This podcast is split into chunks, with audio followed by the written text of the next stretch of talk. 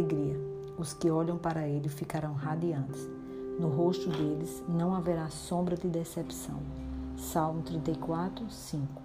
É importante lembrar que a verdadeira alegria para o cristão não está baseada nos bens que pode conquistar ou nas riquezas, mas está arraigada em quem o Senhor é. Estar alegre em toda e qualquer situação é desenvolver um olhar grato ao ver aquilo que o Senhor já fez em nossas vidas e aquilo que Ele ainda irá realizar. É observar a alegria presente nas coisas simples dos nossos dias, como acordar e estar com pessoas que amamos. E quando desfrutamos desta alegria, temos a plena consciência de que prazeres momentâneos não mais nos satisfazem e que somente Jesus tem a capacidade de ser suficiente e gerar alegria em nós.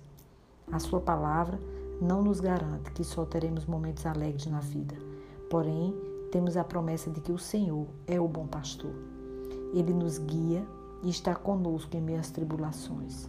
Portanto, nossa alegria está no Senhor. Ele é mais que suficiente para nós.